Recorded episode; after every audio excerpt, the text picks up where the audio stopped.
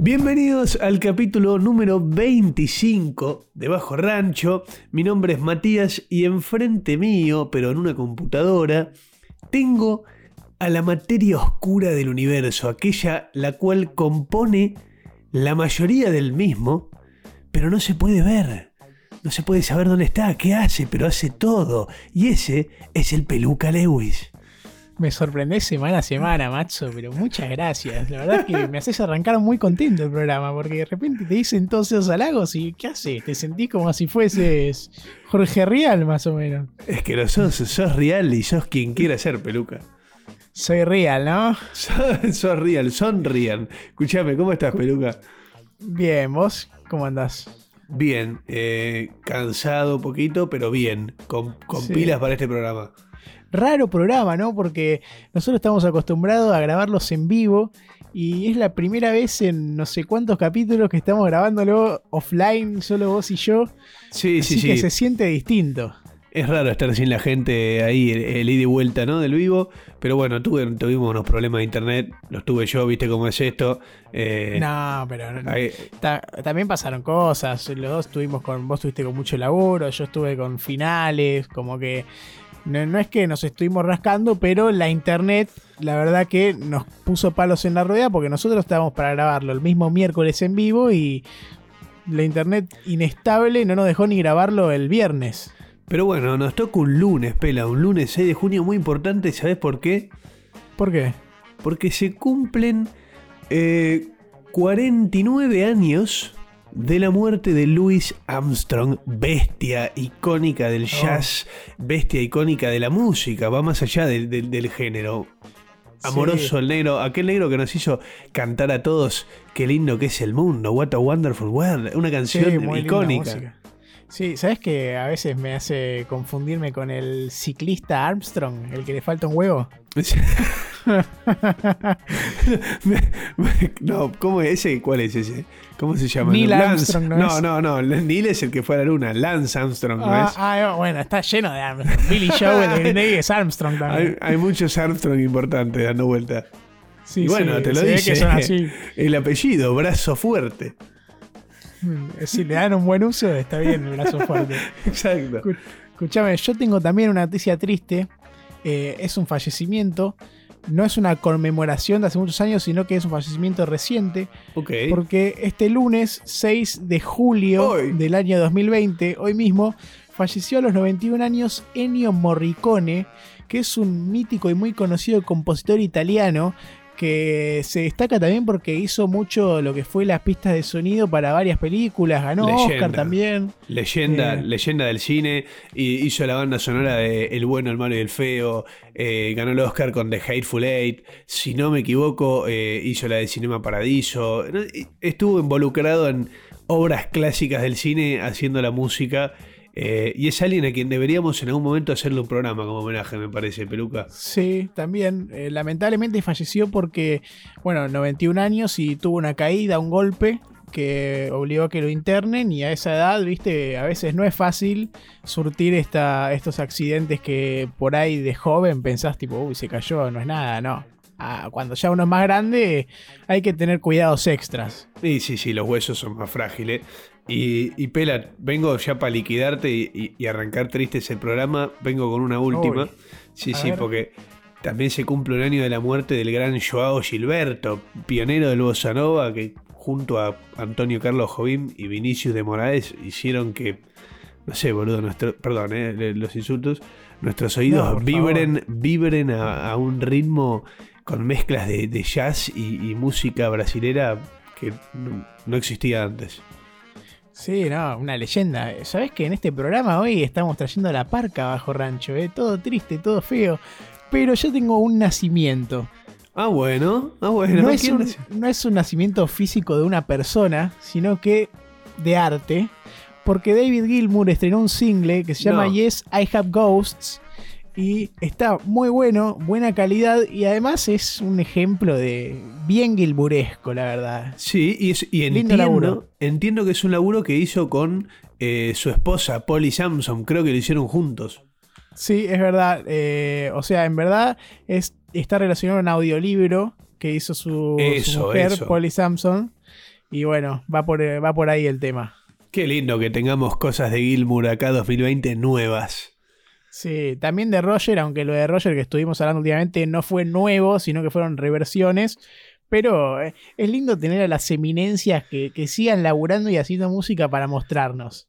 Personas que hace 40 años cambiaron la música, hoy siguen tirando cosas.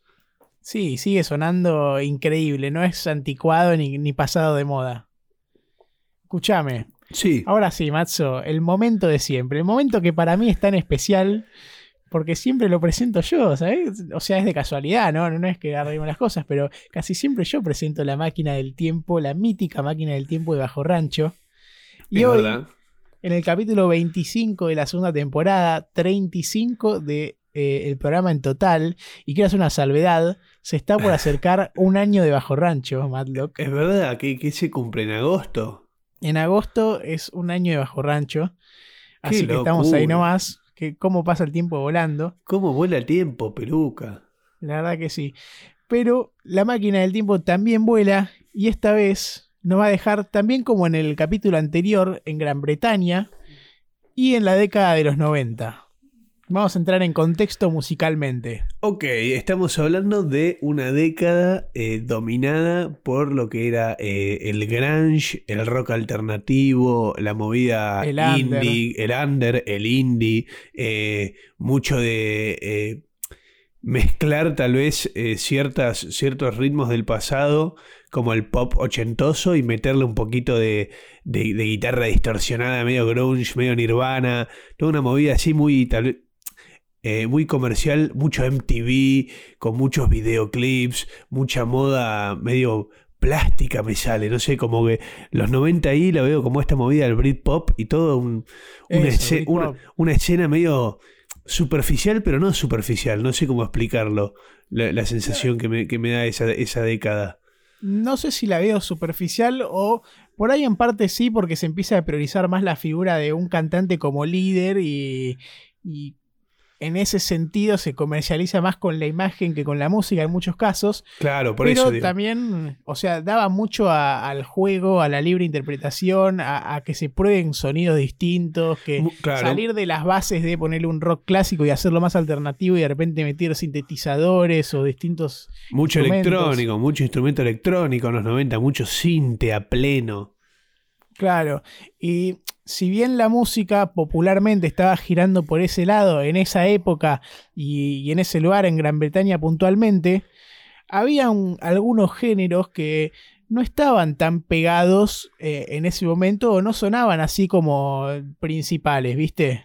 Y eh, ah, se me ocurre, se me viene a la cabeza un poquito de, no sé, el rhythm and blues, el blues mismo, el jazz, todos géneros de música increíble, pero que en cuanto a masividad y ventas de discos y, presentaciones mundiales, ya no, no, no estaba el foco puesto ahí. A mí se me viene eso, o sea, si vemos la contracara de lo que fue los 90 es, ¿y dónde están todos estos géneros que, que, que son tan buenos?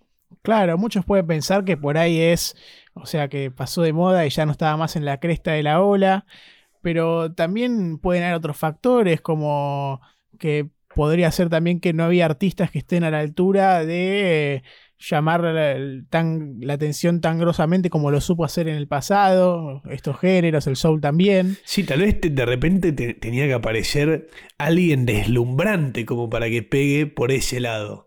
Claro, por ahí también, no sé, marketineramente se ve que no movía tanto y lo otro al ser más de masas iba a hacer foco en ese lado y no, no se iba a prestar tanta atención.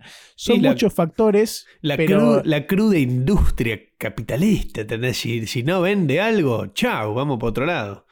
claro, pero por suerte gracias a ella empezó a resurgir y estuvo y está en boca de todos eh, Pará, pará. esto- estos géneros. ¿Qué, de, de quién me estás hablando, Peruca? Cuando hablo de ella, Matzo, hablo de Amy Winehouse. No. Y Sí, ¿quién nunca escuchó hablar de ella o algún tema? Temas como Rija, que por ahí, o sea, no hace falta meterse mucho en su discografía, pero suenan en todos lados.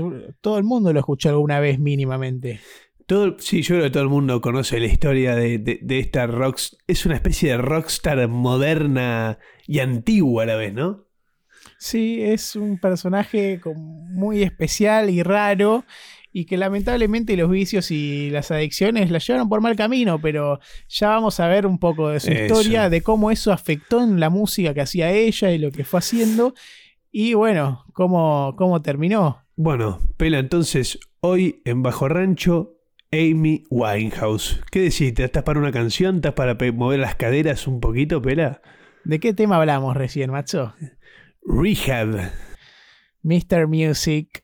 They tried to make me go to rehab. I said no, no, no. Yes, I've been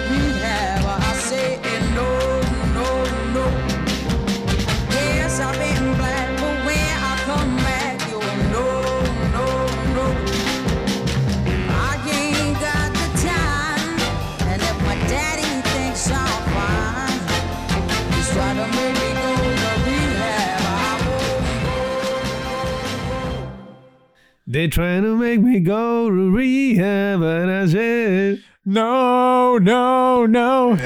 Excelente, qué timón. Eso, mismas palabras, ¿eh? Es que sí, es alta música. Y cómo canta, la voz que tiene es increíble. Parece, o sea, si vos tenés una foto de Amy Winehouse y escuchás su voz, te preguntás cómo puede ser que salga ahí. Concuerdo, concuerdo plenamente. Es, es una voz que, no sé, podría ser eh, la sobrina de Aretha Franklin la que está cantando, ¿entendés? Y, y es Amy Winehouse, una chica de, de- de un pueblito de Gran Bretaña, ¿entendés? Una locura. Sí, Y es, o sea, sin entrar en algo racista o discriminatorio, pero hay estilos de voz que se acoplan más que nada, o sea que por ahí el género femenino afroamericano tiene, o sea, Sí, más no, por un hasta- lado, más por una rama. femenino, hasta masculino también. O sea, hay, hay voces que son voces negras. Y, y se dice, lo decimos negras, no como, como algo malo. Es una forma de, de describirlo. Es, son voces hermosas que, que difícilmente uno la asocia a una, una persona eh, no afroamericana. Pero, pero justamente por la cantidad de ejemplos de voces increíblemente angelicales que, que- que hay de hombres y mujeres afroamericanas. Claro, sí, tal cual. Bueno, esta mujer, Amy Jade Winehouse, nació un 14 de septiembre del año 1983 en Londres, en la capital inglesa, ahí en los suburbios, en verdad. Ahí va, en las afueras de Londres. Sí, era la menor de una familia en la que estaba el padre, que era taxista, se llamaba Mitchell, Sí, el la gran- madre se llamaba Janice, como Janice Chaplin, Ok, era- farmacéutica, ¿no? eso, farmacéutica, y tenía un hermano mayor que se llamaba Alex, ella era la más chica. Ok, una casa, pela, que no sé si sabías, se escuchaba mucha música y se escuchaba mucho Frank Sinatra. Sí, era una casa en la que le daban mucha hora al jazz, al soul, y todo eso ya lo fue mamando, desde chica y adolescente también. Claro, Ahora- como, como la madre de Gaby le dio buena música al Gaby para crecer, eh, acá los padres eh, de, de Amy la alimentaron bien musicalmente. Eran los 90, pero a, a ella le estaban dando la, la vieja escuela. Claro. Eh, si hablamos un poco de la familia también, a ver, era una familia tipo, ¿no? dos hijos, uno, una mujer, uno varón, cuatro en total, pero eran de una clase media tirando a baja, humildes. Pueblo, Y- pueblo laburador, suburbio laburador. Sí, profesaban el judaísmo, que es importante también en la historia de ella y su familia. Y bueno, como dijimos, la hacían mamar de buena música de chica ya. Pero hab- había algo con Amy, pela de chica, y es que era, era rebelde, Amy. No le, cabía, no le cabía una. eh, le costaba respetar autoridades. Sí, esto hace que le tengan que prestar más atención y a veces se le complicaba a los padres por hacer eso. Entonces alguien que estuvo muy presente en su vida en, en su etapa de crecimiento fue su abuela Cintia, abuela paterna, Cynthia Que- Winehouse. Sí, que también fue la persona en la cual Ronnie Scott, que es un famoso saxofonista yacero británico de la hostia, estuvo enamorado de, de esta Cintia, la, de la abuela Cynthia. de- Mirá, mirá, Sí. buen dato, peluca. Sí, sí. Bueno, pero eh, te- no sé si, si querés, te cuento. A los 10 años cambia un poquito la cosa. Sí. Porque al parecer se pelean la padre y el madre y en buenos términos, al parecer, se divorcian y eso hace que Amy se vaya a vivir a Southgate, ¿sí? Otro, perdón, no, ah, perdón, me confundí, se vaya de Southgate, que era el suburbio Exacto. londinense donde estaba, y se vaya para East Finchley, Finchley me imagino que será, eh, con su madre. Exacto, se divorcian los padres, se va para East Finchley, que eh, era un... O sea, primero que nada que parece que la relación del padre y la madre no, no termina mal, o sea, una separación en buenos términos, y se va a este barrio que era un poco más tranquilo, pero que dificultaba también que se siga viendo con la abuela paterna. No estaban tan lejos, pero no era lo mismo que antes. Claro, Más no allá- solo, no solo eso, Sí. Pela, sino también desarraigarse de lo que eran sus amigos de la infancia y todo. Es como que le sacudió un poco ahí la, la- la cabeza a Amy. Sí, seguro. La abuela igualmente buscaba la forma de seguir presente y le recomienda a la madre y al padre también que la anoten en una escuela de teatro de Susie Earnshaw en Barnet. Ok, mira. Eh, eh, entien- entiendo que encima era una prestigiosa eh, eh, escuela de teatro esa. Sí, y parece que a ella le, le sentaba muy bien la actuación y el baile y tenía un buen futuro, aunque ella en la cabeza tenía otra idea fijada, creía que iba por otro lado. Sí, ella tenía muchas ganas de ser famosa y de ser cantante. Ella claramente, como bien vos dijiste, empezaba ya desde chica a denotarse eh, la, la habilidad artística que tenía o la de desenvolverse eh, ante personas, pero Sí. ella tenía un hambre insaciable de esas dos cosas, la fama y cantar. Exacto, y por suerte tenía una voz que increíble que acompañaba y que la verdad se hacía lucir.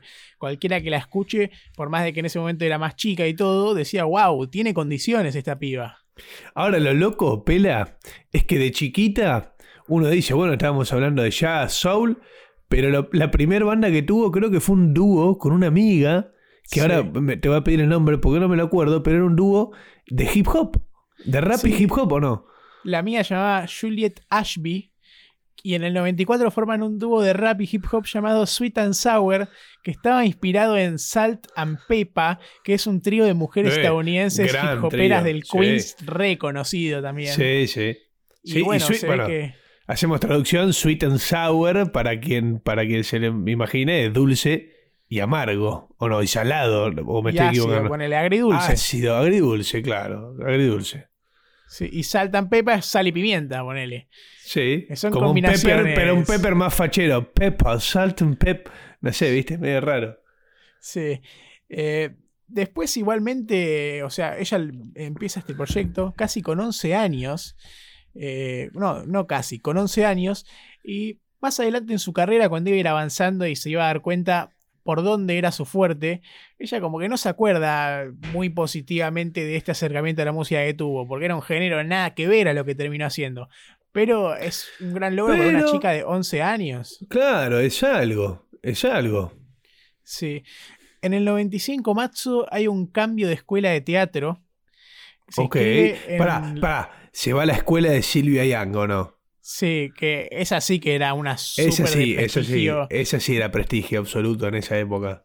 Sí, pero no duró mucho porque ya le dijimos que era rebelde y ahora con 12 años la echaron a- al año de entrar porque cayó de repente con un piercing en la nariz y por actitudes así que, la- que el colegio, la escuela veía como negativas. O sea, Era debía estar quilombera. en cualquiera. Era, Era quilombera. quilombera. Como éramos Sí. nosotros, Gede, seguramente era una quilombera, Amy. El tema es que, bueno, eh, qué sé yo, una quilombera mujer en esas escuelas que me las, me las imagino bien estrictas, viste, Eh, lo veo medio duro. Imagínate que con 12 años de repente que hagan un piercing en la nariz, rarísimo.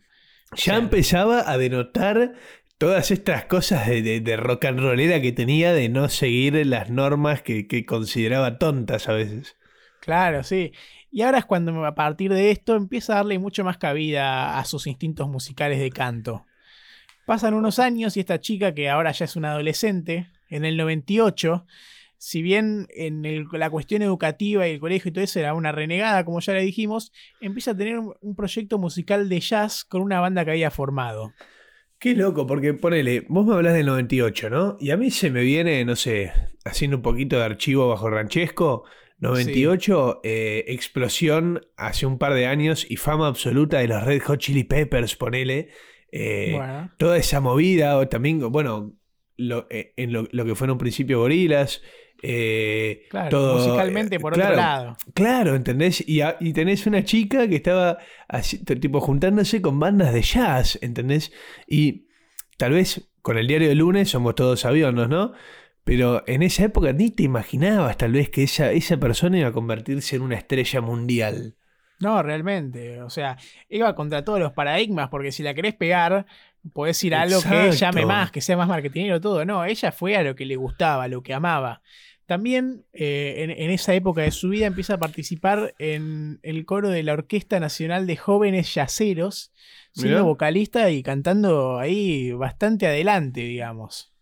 Bueno, ahí pasa algo, Pela, porque a raíz de todos estos conciertos que estaba dando con la orquesta, ella estaba cantando, de repente empezaba a ser conocida. Ella estaba saliendo con un, con un chico que se llamaba Tyler James, ¿sí? Y un día este Tyler James, Que es cantante Sin- y compositor. exacto, can- me- me- buen dato, cantante y compositor, y bueno, buen dato porque ahora justamente vamos a hablar de esos vínculos, un día, sin decirle nada a Amy, lleva a, un, a uno de estos conciertos de la orquesta a Nick Goodwin, que era un manager, ¿sí? Sí. Y lo hace ver a Amy cantar. ¿Y qué pasa? ¿Se queda encantado no? No, decir, se, se- se le cae, se le caen los calzones. Sí, se dio cuenta que tenía una futura estrella enfrente, que tenía un futuro muy grosso, muy prometedor, y que además era muy joven, o sea, mucho por dar. No, no, se-. Claro, se dio cuenta, la escuchó, o sea, le- seguramente le pasó lo que nos pasa a todos cuando escuchamos el, al- el producto final, que son los discos, que es, ah, no, ¿qué o sea, ¿dónde estuvo esta persona todo este tiempo? ¿Entendés? Vi un diamante, pero en bruto, tremendo. Sí, y él mismo dice que lo que apreciaba también de ella es que tiene un estilo único, diferente a lo más popular del momento y a lo que sonaba ahí en Inglaterra. Que eso también fue algo que, que le llamó. Claro, que, o sea, es como, es como una mezcla de, de- presente, a ver, de presente y nostalgia. Es como que estás viendo algo del pasado ahora mismo y sabiendo que tiene potencial para hoy mismo ser increíble en, en este contexto de hoy, totalmente en otra, musicalmente hablando. Sí, y bueno, Nick Godwin sabía que no se tenía que alejar de ella. Entonces, un par de años después, en el 2002, él la conoce en el 99, viajan juntos a Miami para conocer a Salam Remy, que es un productor norteamericano muy grosso y conocido en el ámbito del rhythm and blues. Ok. Y bueno, a ver, vamos a mi estudio, al estudio de Salam, vamos a ver qué sale. Y termina siendo Amy contratada por Island Records, una discográfica muy importante. Y se va al estudio de Salam a grabar lo que iba a ser su primer álbum. Pe- ah, bueno, perfecto. O sea, se estaban dando las cosas. ¿Viste? ¿Viste cuando de repente algo está pasando y, y- y te das cuenta que está pasando y te decís a vos mismo, che, ¿está pasando esto? Sí, sí, o sea, está- eh, se está dando, ¿entendés? Y para- siento que era así para ella. Se le estaban dando las cosas. Sí, parece que técnicamente también era muy buena porque la grabación del disco dicen que fue muy simple porque como ella no desafinaba, hacía todo bien y forma prolija, no tenían que por ahí grabar un tema en varias tomas. Alguno que otro sí habrán tenido que hacer eh, distintas grabaciones, pero en general salía ahí de una. Exacto. Ella, a ver, eh, eh, eh, era natural lo de, lo de ella, ¿entendés? No era forzado. Lo que tenía Amy Winehouse es que todo lo que hacía le era natural. No forzaba cantar así, no forzaba caer en el tiempo justo, en el momento justo, con la palabra justa, en el tono justo. No, le salía todo natural. Y eso es lo que tiene. A ver, creo que eso es lo más cautivante. Vos lo escuchás y como que, no sé, te da la sensación de que, de que es algo puro. Puro Sí. como, eh, a, a lo que me refiero con puro, es lo que ahora vos contaste, que es, se hizo en la primera toma. O a lo sumo le habrán tocado algo, pero, pero como fue, no sé, se me viene a la cabeza el primer disco de Black Sabbath, nada que ver con el género, pero así, puro de una, Claro, ¿entendés? eh, eso, Auténtico. Sí, sí. Y bueno, lo iba a lanzar en el 2003 este álbum titulado Frank, en honor a Frank Sinatra, eminencia. Ojo, hay, hay dos lecturas. Está en honor Ah, a Frank mira. Sinatra o Frank como franqueza. Y- y franqueza por también esta cosa que tenía ella con las letras. Porque a todo esto nos estamos mencionando que ella tiene una gran capacidad para escribir unos letrones. Es verdad. y sí. que tenía algo que no estaba pasando justamente en toda la industria musical de esa época, que es que ella de frente manteca contaba todas sus experiencias personales en sus canciones y las transmitía cantaba. mucho de, de Claro. lo personal de ella a las letras que hacía. Claro, y era muy franca, era muy sincera con lo que decía. Entonces, viste, la gente te dice que es como. Es un guiño a Frank Sinatra y a la vez un guiño a la, a la franqueza y a la sinceridad de ella. Como hay un. Bueno, me gustan las dos teorías. Sí, claro, para mí, si nos damos la mano y unimos las dos, es la mejor. Dale, sí. Y ahora sí, el disco fue un éxito desde el principio. Fue primer álbum, ¿no? El disco de platino. Lo nominaron a los premios Mercury Music en 2004, que es un premio anual de la música al mejor álbum del Reino Unido e Irlanda. O sea, Exacto. competencia. Justo además el Reino Unido, que está, es la meca de la música, más o menos. Eso, La- es disco, disco platino en Reino Unido. Justo Sí. ese disco no, no pegó mucho en Estados Unidos, ese disco, por alguna razón. Ten- Sí. Teníamos que esperar unos años para eso. Sí, igualmente, eh, volviendo al tema del premio este de Mercury Music, ella no lo gana, lo pierde contra Franz Ferdinand, la banda Franz. escocesa de Glasgow, pero ganó otro premio por este primer álbum que fue el premio Ivor Novello por el single Stronger Than Me, que es uno de los temas ahí caballito de batalla del primer disco. Temón, temón, olvídate. Sí, y bueno, imagínate, le fue muy bien, primer álbum, empieza Eso. a ganar mucha más fama y ella tenía 21 años. Eso, Pela, eso. Tenía 21 años.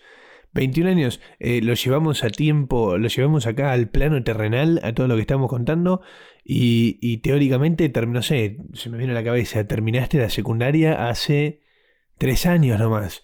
Eh, estás en tu, con suerte, segundo año de la facultad. O sea, todas, es como que de repente una persona con 21 años ya estaba en Gran Bretaña, ya había pegado, pero impresionante, Amy. Y no Sí. solo eso, sino que también le dio el pie a que de repente la industria musical le dé un pequeño eh, un pequeño changüí a todos esos géneros tal vez que estaban un poquito olvidados. Pero bueno, eso es para hablar aparte, pero, pero es como que la, la inyección de Amy Winehouse a la música fue un, un revival muy bueno para la música. Sí, ni hablar. Y me, me gusta que después, en base a todo lo que hablemos de Amy, vamos a las conclusiones. Ahí hablemos de cómo revalir- revalorizó el soul, el jazz, el rhythm and blues. cómo le dio tanta importancia en un mundo que estaba en otra. Eh, ahora, empezó a ganar mucha plata con este primer disco y dice, bueno, me quiero mudar, me quiero comprar un departamento. ¿Y a dónde se muda una persona de 21 años, Pela? A un barrio donde hay joda, donde hay noche, donde es un barrio bien bohemio. Se muda Exacto. a Camden, un barrio de Londres que se caracteriza, que se caracteriza por eso que le dijimos. Y era el barrio para Amy, aunque ella no lo iba a saber, pero también iba a ser un arma de doble filo en su vida, ese barrio. O sea, ponele, si lo llevamos acá a Argentina y más precisamente a la ciudad autónoma de Buenos Aires, eh, ¿qué estamos hablando? ¿De un, un Palermo? Claro, un un- Palermo que ahora está de moda y hay bares en todas las esquinas. y Claro. boliches. Niceto Vega, tal vez, por esa zona. Claro, sí, podría ser algo por ahí, sí. Más igual del lado bohemio y under y no del lado así careta. Ok, ok, perfecto. Que eso también significaba un lado más experimental en cuanto a las drogas, el consumo. Eh, bueno, sí, el tema es que estaba pasando algo y había algo que era medio eh, tóxico en la forma de ser de Amy, Sí. que lastimosamente ella eh, tenía esta, digo loca idea, pero no es loca, por- porque basta con leer un poquito de historia para darte cuenta que se moldeó a mucha gente a, a pensar de cierta manera, pero tenía esta loca idea de que ella quería tener sí o sí un esposo eh, perfecto y ser una, una- una esposa perfecta y, y- y- y como que eh, tenía este ciclo ella de, de enamorarse perdidamente de, de personas medio tóxicas, medio dudosas Sí. y eh, intoxicarse a pleno, no sé cómo decirlo, ¿viste? Cuando alguien abraza lo tóxico y, y- y- y se lo queda.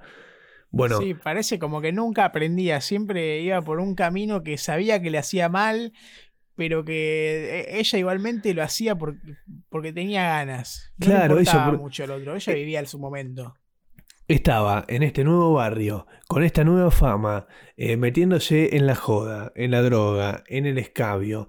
De repente se pelea con este Tyler James, Sí. ¿sí? El, el que era novio, y conoce a, un, a una persona que, que ahora vos me vas a decir el nombre, pero que entiendo, Pela, vos sabés más de esto, que también no era ningún ejemplo de nada y era bastante, bastante tóxico.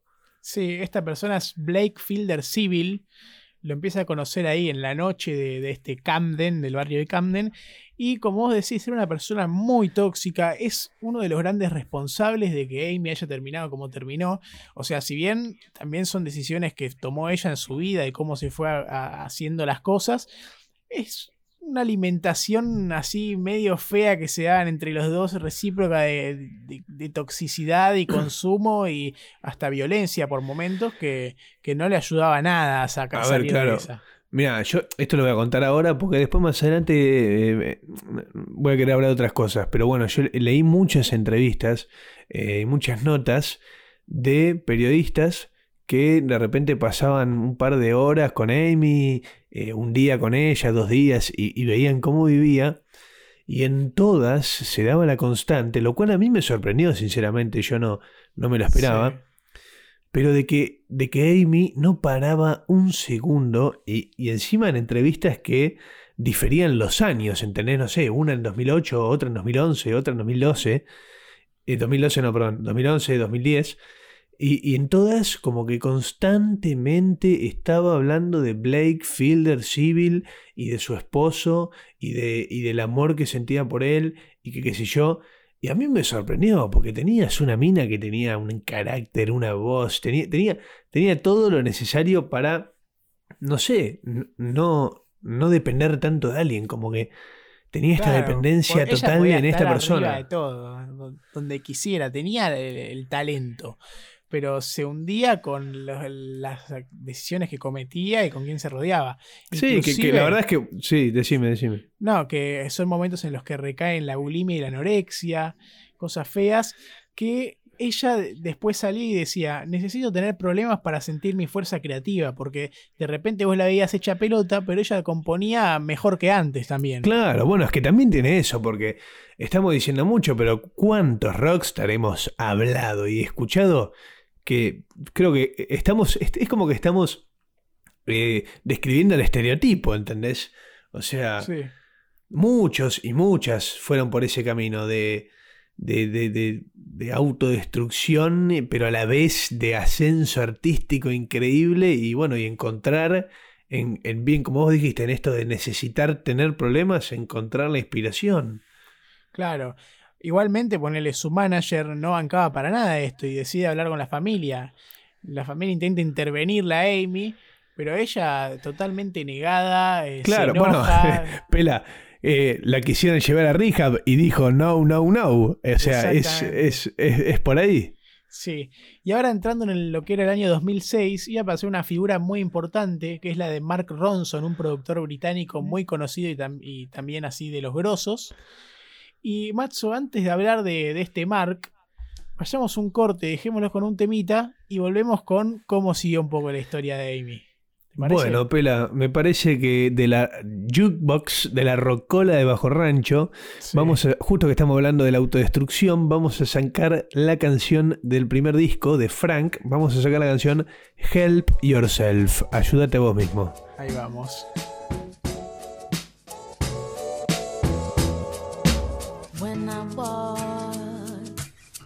Your shoes, I understand a man confused. There must have been, but I don't care. I feel the way your shoulders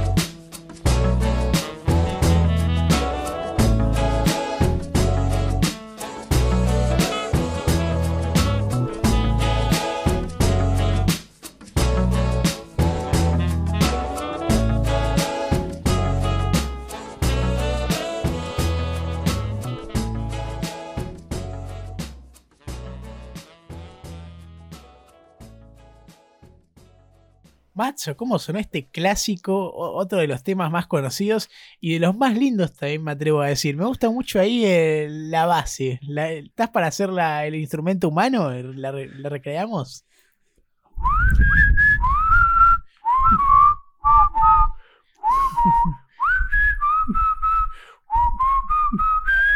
Ah, te Increíble, copaste. boludo. Bien ahí. te, tiré, te lo tiré ahí, entero. Me pasaste el trapo. Escúchame. Nos fuimos a la pausa hablando de un productor importante que aparecía, que era Mark Sí. Ronson. El señor, el Marky Ronson. Sí, y no explicamos mucho qué relación iba a tener con la historia y la carrera de Amy. Exacto. Sería con Sí, esta exa- persona, sí. Sí. No, no, decilo vos, Pela, decilo vos. Bueno, que en 2006 volvería a los estudios de grabación. Después, el primer álbum, recordemos que lo lanzó en el 2003. En el 2006 estaba volviendo a los estudios para trabajar en lo que iba a ser su segundo álbum con Mark Ronson como productor. Entre 2003 y 2006 hubo una innumerable cantidad de sucesos escandalosos Sí. de Amy. Tampoco quiero hablar mucho, pero fotos en crack houses, eh, eh, fumando crack, eh, tomando falopa, eh, en cualquiera, ¿sí? En cualquiera. Y como que estaba esta creencia de que había sido eh, la famosa One Hit Wonder, había sacado un buen disco y listo. Y, se había vuelto en- en el estereotipo de rockstar que hacía quilombo y ya había perdido la capacidad. Esa más o menos era la imagen que se manejaba por esos años 2006 y esta Amy que se la veía mucho más flaca, se la veía mucho más eh, Más deteriorada. Sí, como eso, claro, sí, viste cuando uno está chupado, sí, esa es la palabra. Eh, se la ve de esa manera. Aunque siempre en sus presentaciones en vivo, aunque tenía a veces algún que otro desliz, en Noches Buenas podías todavía escuchar esa mágica voz. Claro, parece como que por más eh, hecha pelota que estaba, su nivel artístico crecía. O sea, iba contrario a su nivel de deterioramiento físico. Ah, Obviamente que Pero no es te bueno. digo, como que la imagen general era, "Mm, me parece que está yendo por un One Hit Wonder, está siendo una, un artista que metió un disco y listo, y la perdimos en cuanto a fuerza creativa. Claro, pero que eso ella les cayó la boca a todos. Sacó Exactamente. Back to Black, perdón, Back to Black con este Mark Ronson. e Iba a ser su gran obra cumbre, el álbum más grosso y más importante, el que más galardones tuvo de ella. Eh, es un disco que es triple platino, a- al poco tiempo de ser lanzado, además a las semanas. Y también que la Es- crítica en general lo recibe, pero muy, muy bien. Es un disco que explotó todo y que ella cuenta en varias entrevistas que tuvo, y también voy a hacer un párrafo aparte, y voy a recomendarle a la gente que nos esté escuchando ahora que vea entrevistas de Amy Winehouse porque van a ver una persona que parece, eh, ¿cómo, cómo explicarlo? Eh, un- una niña inocente en cuanto a que se expresa, tipo, responde las preguntas no ocultando nada, contando todo. Sí. Y, y vos a veces la escuchás y "Uy, pero no vas a contar. Y te lo cuenta, ¿entendés? Como que con una sonrisa en la. muy sincera, muy, muy conectada con la persona que está enfrente, ¿entendés? Como si, como si todo lo que se hablase de ella y de, de sus abusos y todo fuese una mentira, ¿entendés? La ves tan así inocente que, que no sé. Bueno, párrafo aparte, escuchen entrevistas de Amy. A lo que voy es que en varias cuenta que todo lo que era el jazz y lo que fue el primer disco en cuanto a lo musical, como que no, no- no se estaba sintiendo tan con eso y estaba empezando a adoptar un poquito de, de literalmente música aún más antigua todavía, un poquito del, del swing de los 50 y la música Oh. clásica y, y el principio del rock de los 60. Y, y es un poco lo que puedes escuchar en Back to Black, o sea, su voz increíble y unos ritmos eh, muy locos, muy, muy antiguos y a la vez adaptados a, a- bueno, a la fecha, ¿no? Al 2008. Claro, y temas, pero ahora sí de los recontra más conocidos de ella. Eh, Rehab, el que hablamos y pusimos al principio del capítulo, es de este disco. You Know I'm No Good, también de este disco. Me and Mr. Jones, son de los éxitos Bueno. más importantes. Mismo Rehab, si escuchás Rehab y escuchás la música detrás de su voz, eh, no es algo que. e- Ese estilo o ese, género que es lo que estaba haciendo famoso, eh, pero hace muchos años que esa música no pegaba. Y de repente con la voz y la letra encima de Amy y su carácter y su impronta, pasó a ser algo que lo bailaba todo el mundo. Yo me acuerdo, Pela, cuando salió Rehab, pero sonaba en todos lados en la radio. eh, en lo todos peor es lados. que por ahí la gente no analiza mucho la letra, sino que oh, de rija, rija, pero en verdad son parte de esto que le dijimos antes de sigue contando sus vivencias, como que ella hace su psicología a partir de la música, ¿entendés? Ahí se explica y cuenta y también acepta que Bueno. no está bien en algunas cosas de las que hace. Creo que es- ese es otro aspecto de los y las grandes rockstars, ¿no? Hay pocas personas que se animen a en las letras dejar tanto de sí mismo o exponerse tanto. Es verdad. O sea, alguien que hacía eso, Janis, ¿entendés? Tal cual. Y ese era el talento que tenía, o sea, una estrella increíble musical, artísticamente hablando. Sí. Viste que dijimos que bueno, fue triple platino, la rompió toda. El disco también logra ser un bestseller en el Reino Unido, vendiendo casi 2 millones de copias. Y en Estados Unidos fue catalogado como el debut más importante de una artista inglesa. Y es esto de romper la barrera que en el primer disco tanto no había llegado a Norteamérica. Y ahora ya está en boca de todos. Exacto, ya está, ya la. O sea, explotó. 2008 explotó Amy Winehouse y se convirtió ya sí en mundialmente famosa. ¿Por qué? Porque justamente rompió esa barrera de Estados Unidos y tuvo el debut más importante de un artista inglés. Y ese prejuicio del One Hit Wonder, no. Estoy para exacto, más. exacto. A todas esas voces que decían, "Mm, esta fue solo este disco y listo. Pimba, ahí No. tenés. Y bueno, ahora sí, en la cresta de la ola se decide casar con su pareja, con Blake, un año después de- del lanzamiento de este disco. Y tuvo que cancelar la gira por Estados Unidos que tenía planeada en aquel momento por unas cuestiones de salud personal. Eh, esto se- tiene que ver con varias cosas. Primero que estaba muy mal con el abuso de sustancias, drogas y alcohol, que lo está canalizando de forma muy negativa y metiéndose mucho en eso. Segundo, la toxicidad de este Blake, que por más de que estaban casados, las cosas no eran color de rosas, por más de que ella estaba enamorada. Y también el fallecimiento de su abuela, que fue esta persona que tanto la quiso meter en el mundo artístico. Exacto. Y a ver, no dejemos de tener en mente, o sea, me estás nombrando un montón así de, de- de cosas, eh, de depresiones y de experiencias que estaba viviendo. Estamos hablando de una chica que, una chica, una persona que tenía en ese momento 26 años, joven, joven, recontra muy joven. joven, muy joven. Sí. Y bueno, y a pesar. sea, sí. Perdón, no, me confundí, 26 años no tenía, tenía 24 en 2008. Sí, no. O, o 23, no sé, algo Eh, así. o pará, sea, vamos un- a hacer las cuentas si querés. Nació en el 83, 23 años, ponele. 23, Cuatro. 23 años. Sí, bueno, No, no, muy no joven. confíen igual, saquen la calculadora y hagan la cuenta de vuelta. No confíen en nuestros cálculos instantáneos, pero va por ahí, no importa exactamente, pero estamos hablando de una persona que no tenía 25 años todavía y estaba lidiando con fama mundial absoluta, una relación tóxica, la muerte de su abuela que había sido como, como una padre o, o una madre, eh, todo junto en esa pequeña cabeza que, eh, como, dij- como dijimos, siempre fue rebelde y siempre chocaba con la autoridad. O sea, se empezó a armar un cúmulo de cosas que la fue llevando a un lugar oscuro. Claro, y ella misma, por ahí, no sé si, o sea, sin saberlo o porque le chupaba un huevo y no le importaba, ensuciaba su imagen. A pesar de eso, también seguía ganando premios. Gana con este álbum Back to Black el premio Artist Choice de MTV Europe. Eso, perdón, Pela, viste que habías dicho como que, que- que no le importaba o, o- o hacía como que, o lo empeoraba ella misma. Sí. Yo creo que esto era, era bien de Rockstar, ¿entendés? Como que hable, hablen lo Claro. que quieran, ¿entendés? Sí, sí, yo estoy ahí, hago las cosas bien, a mí no me importa el resto. Si a mí me quieren es por la música que hago. Claro. Y si no, a su casa. Claro. Bueno, y su imagen seguía viniéndose más y más y más abajo. Eh, vos hablaste bien de las fotos que se filtraban, todo. Y a pesar de esto, ya dijimos, crecía su valor y la nominan a los Grammy en el 2008. Pero Bueno, después, claro, después del disco este. Claro, pero ¿qué pasa? No la dejan ir. Por esta mala imagen que tenía y algunos problemas que le habían denegado la visa.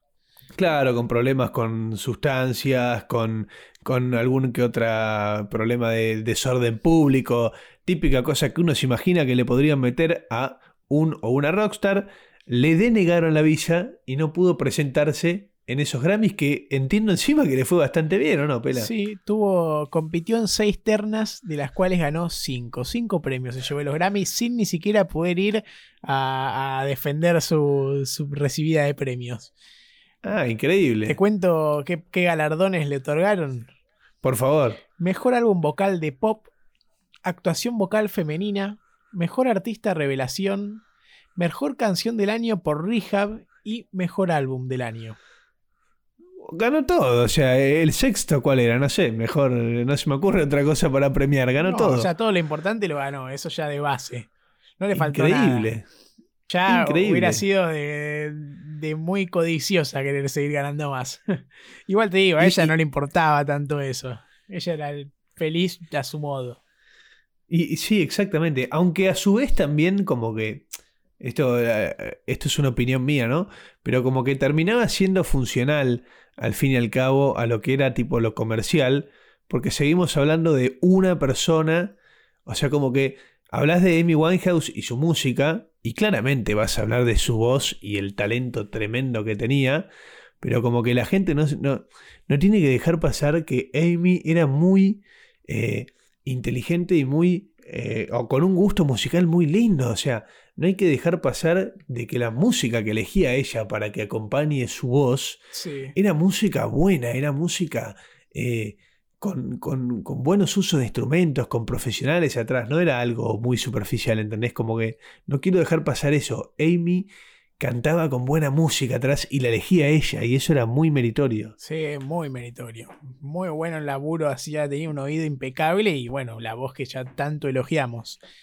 En el 2008, Exacto. Matzo, mismo año en el que pasa esto de los Grammys, la internan por un enfisema pulmonar y acá su entorno que más o menos que empieza a intentar ocultar esa información porque no estaba bueno saber que le pasan estas cosas que son graves porque significa que eh, hay que tener un cuidado extra, no se está cuidando como corresponde. También, sí, sí.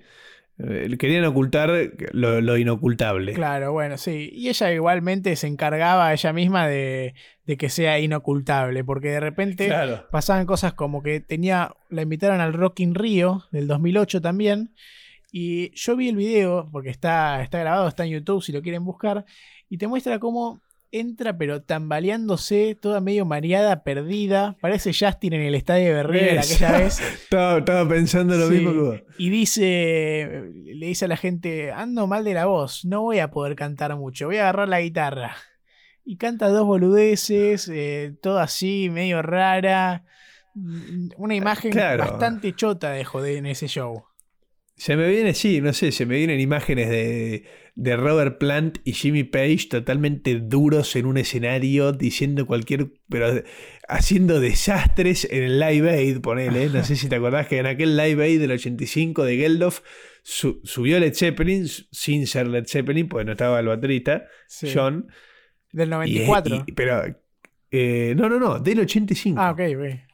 Del 85. Pero justamente pasa desapercibida esa actuación de Led Zeppelin porque no era Led Zeppelin y porque cantaron y tocaron, pero como el culo, pero desafinaron todo, estaban los dos más puestos que una pared.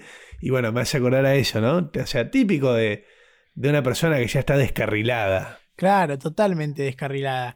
Y también esto se le suma de que eh, su marido Blake cae preso por agresiones y desacato de la autoridad, o sea, todo iba para mal en su vida. Y que eso pase, a ella le golpeaba muchísimo por esta dependencia total que tenía ella de, de este Blake que les contamos antes. Sí, que gracias a Dios en el 2009 se terminan separando de esta tóxica relación que ya estaba muy deteriorada, pero que ya igualmente la había atacado por demás la situación. ¿no? no estoy diciendo que Blake le, haya hecho algo, no, cosas que hay, hay, datos que se pueden saber y hay datos que quedan puertas adentro de lo que pasó en esa pareja, pero eh, sí hay algo que es un hecho que todo el tiempo que estuvo con Blake fue tiempo en el que fue metiéndose en un pozo, digamos. Igual lamento darte esta noticia, Peluca, pero después se volvió a juntar con Blake. Eso es una tristeza. Pero bueno, no importa. Eh, eh, eh, ya estaba. a ver, estamos entrando 2009, casi 2010. ya ella con casi 26 años. Y un presente que no era para nada envidiable. Y que como que la gente ya se empezaba a preguntar, che, bueno, ¿qué le está pasando? No, no, no está haciendo, la había internado en rehabilitación, se iba, después en una entrevista decía que, que en toda la rehabilitación había consumido drogas y se cagaba de risa. O sea, tenía esta actitud de como que todo era una joda, ¿entendés? Y todo iba a estar bien y no, no importa. Y yo sigo en esta y va a estar todo bien porque tengo a Blake y bueno, ¿Y qué pasa, Pela? Bueno, también estaba mucho en la pregunta de la gente de, ¿va a sacar Amy un tercer disco? ¿Qué se viene? Pero al mismo tiempo miraban su presente y decían cómo esta persona puede estar en condiciones. Pero también se acordaban cómo ella decía que podía canalizar todo lo negativo y pasarlo al arte y que salga mejor. Y como que estaba ahí mucha incertidumbre en cuanto a su figura. Eh, eh, no solo incertidumbre, sino preocupación también. Preocupación, claro. Inclusive en una oportunidad agrede a un fan, que esto ya es otro síntoma de está en cualquiera, está haciendo cualquier cosa. Y en el 2011 se presenta de vuelta de forma lamentable en un show donde estaba pero totalmente drogada y a partir de esa mala imagen que tiene Tuki. Tiene que cancelar todos los eventos que tenía planeados ahí, en ese show. Basta. Qué lástima, pues, es, es, tremendo. O sea, es como que a mí se me vienen imágenes, mientras hablamos de todo esto y todos estos bochornos, se me vienen imágenes de innumerables artistas. No sé, se me vienen imágenes de Charlie García totalmente loco, eh, diciéndole a un periodista, eh, vos sos feo y pegándole una piña a alguien. Es como que estaban en el pico de, la etapa rockstar, ¿viste? Que un rockstar tiene la etapa pico donde, o sea, no hay, hay un momento donde más mal no puede estar. y estaba ahí. ¿Sabes que me hace acordar mucho en el tema de los vicios y todo? Un poco, o sea, mucho no, un poco a, Luca Prodan y, y cómo también, eso le, pegó y, y, no lo permitió seguir creciendo todo lo que podría haber hecho en la música. Ese mismo 2011 que pasó esto del problema del show es este terrible año en el que un 23 de julio la encuentran muerta en su departamento de Camden, ese departamento que se compra a los 21 años después de sacar el primer disco, a la edad de 27. Famosa edad y mítica en la música porque muchísimas leyendas y grosos fallecieron a los 27 años como Kurt Cobain, Jimi Hendrix, Janis, Janis Joplin. Lo, lo, loco es que uno, uno pensaba que ya para el 2011 no iba a haber otra estrella que caiga en la maldita maldición del club de los 27 y de repente, chau Amy. Chau Amy, sí. Se fue con solo dos discos en su haber, pero un poquito más adelante ese mismo año, y en honor a ella, lanzaría un álbum post-mortem con recopilación de distintas grabaciones llamado Lioness Hidden Treasures. Y eso es lo último que se tiene ahí recopilado de Amy Winehouse, con una carrera muy corta y con mucho que dar, donde lamentablemente los vicios y las malas decisiones la, terminaron condenando a muerte. La verdad es que es, es una lástima. Es una lástima porque eh, qué sé yo, no sé, a mí me, parece un caso re enigmático el de Amy, porque cuando me la puse a investigar no sabía toda esta actitud que tenía ella, no de Rockstar, porque esa sí la conocía, pero sino la que era dependiente a este Blake y todo lo demás. Entonces, es como que me queda un, una gran, una gran eh, desazón, esa es la palabra, una gran desazón de decir, o sea, fuiste todo, porque lo fue, o sea, no es que podría haber sido, no, no, lo fue. La rompió, demostró ante el mundo que tenía un talento único. Sí. Pero es una tristeza que no, no haya podido darse cuenta que el camino hacia la, por lo menos, tranquilidad estaba en otro tenía lado. Tenía que cuidarse un poco. Exacto, que tenía que cuidarse, que tenía que sacrificar algo para seguir disfrutando todas las cosas que quería disfrutar. Sí, y Matzo, yo lo dejaría con un temita ahora para ahí ir terminando el capítulo, que todavía queda el cierre, pero uno, sí. un tema que también podría servir de ejemplo y se llama okay. You Know I'm No Good del disco Back to Black. Y bueno, me parece perfecto, Pela, vamos a disfrutarlo. Dale, Mr. Music.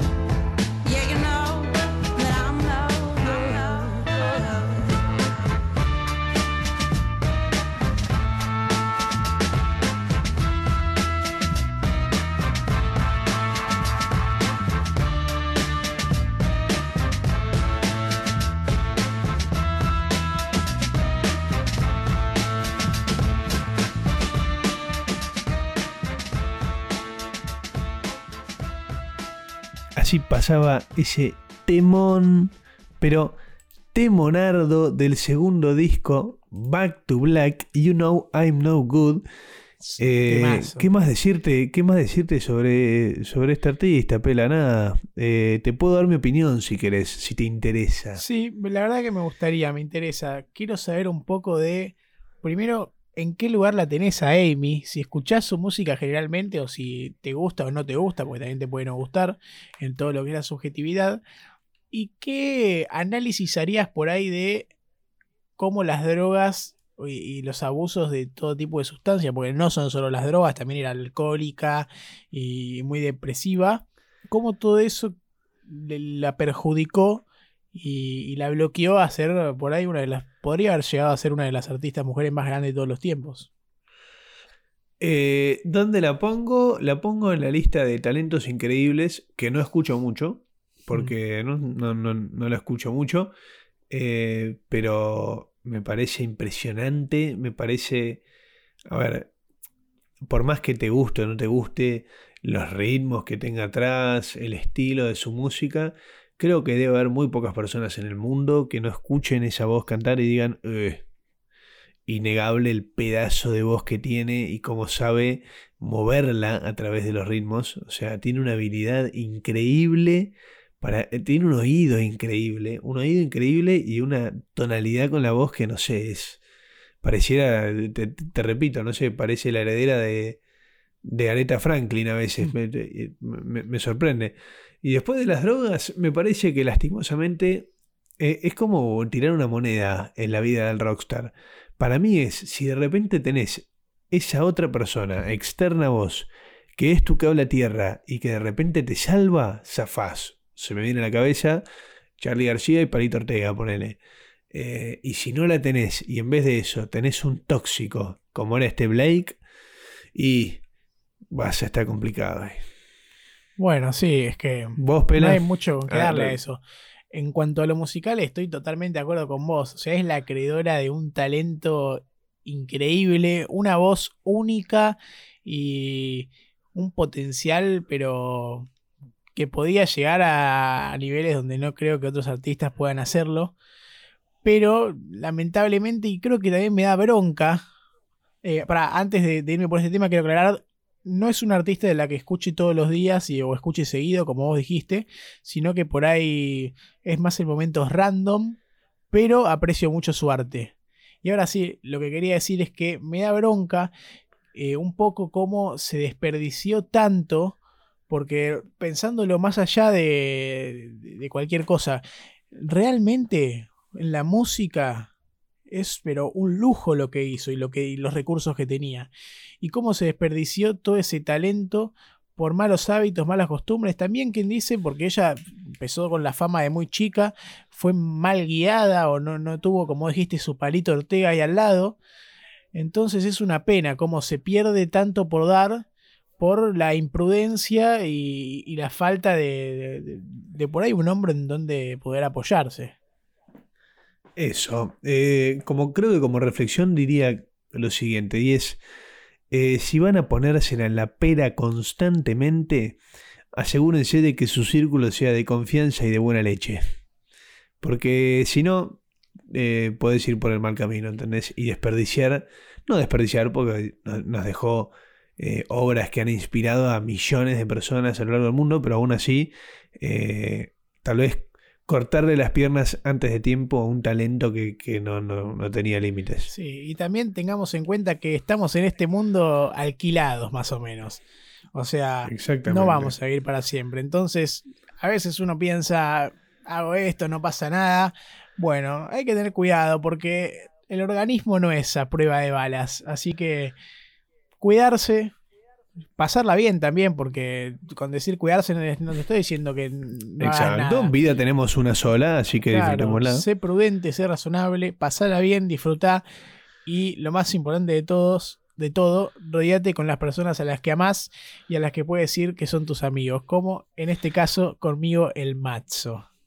Me encanta, peluca. Te voy a hacer una pregunta, che. Sí. Redes. Uy, bueno, qué memoria, eh. Estamos en Instagram, tanto en Instagram, perdón. Va de vuelta. Dale. Estamos tanto en Instagram como en Twitter, arroba bajo rancho. También suben los capítulos a YouTube por En las Rocas. En las Rocas, su Instagram es En las Rocas con T al final y tienen un canal de YouTube muy completo donde suben el contenido bastante seguido. Este capítulo lamentablemente no va a ingresar, o por ahí sí, pero sin video, sí, sí, a las arcas de. YouTube. Así que les mandamos un saludo especial a nuestros oyentes de Spotify, Google Podcast y también Apple Podcast. Yo soy el Bueno, Peluca. muchas gracias, Jorge Barril. Me despido del Jorge programa de Barril en la hoy. TV pública. Me despido del programa de hoy y los dejo con el querido Macho. Bueno, no, no sé qué decir después de esa demostración increíble de unas cuerdas vocales formidables tuya, peluca. Así que nada, eh, yo también me despido. Que tengan una excelente semana y sepan que los vamos a dejar con una de las canciones que a mí me parecen más lindas de Amy Winehouse, que es Stronger Than Me, más fuerte que yo. Y no había nadie más fuerte que vos, Amy. Vamos arriba.